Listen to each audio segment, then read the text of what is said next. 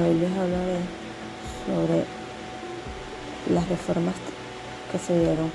al Código Orgánico Tributario, a la Ley Orgánica de Aduanas y al Impuesto al Valor Agregado, IVA.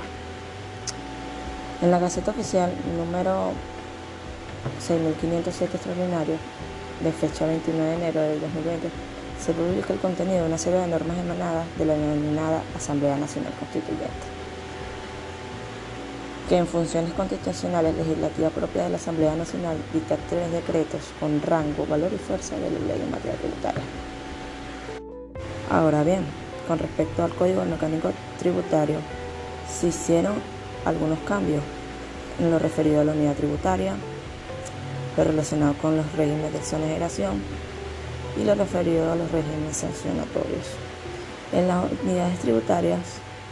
se puede utilizar como unidad de medida para la determinación de los tributos nacionales que sea competencia de la Administración Tributaria.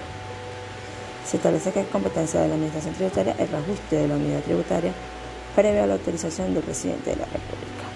Entre sus exoneraciones fueron reducidas de 5 años a 1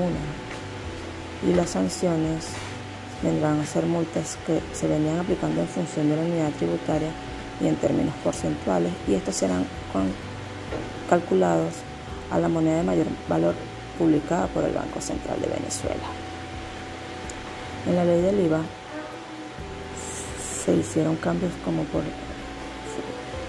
los cuales fueron la alícuota adicional y la facturación y lo referente a la facturación en moneda extranjera. En cuanto a la alícuota adicional, se creó una tercera alícuota y esta vendría a ser, aparte del 16%, vendría a ser una alicuota que tiene un límite de entre 5% el mínimo y el máximo del 25%.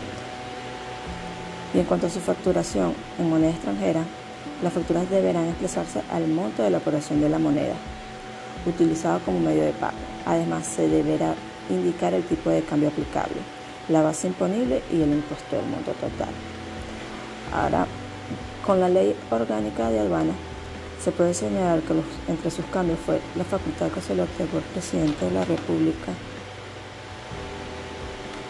en valorar el valor de la aduana, la facultad otorgada al presidente de la República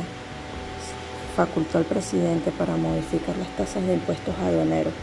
recargos y otros pagos por los servicios de aduana y una cantidad de actos políticos aduaneros descritos en la normativa.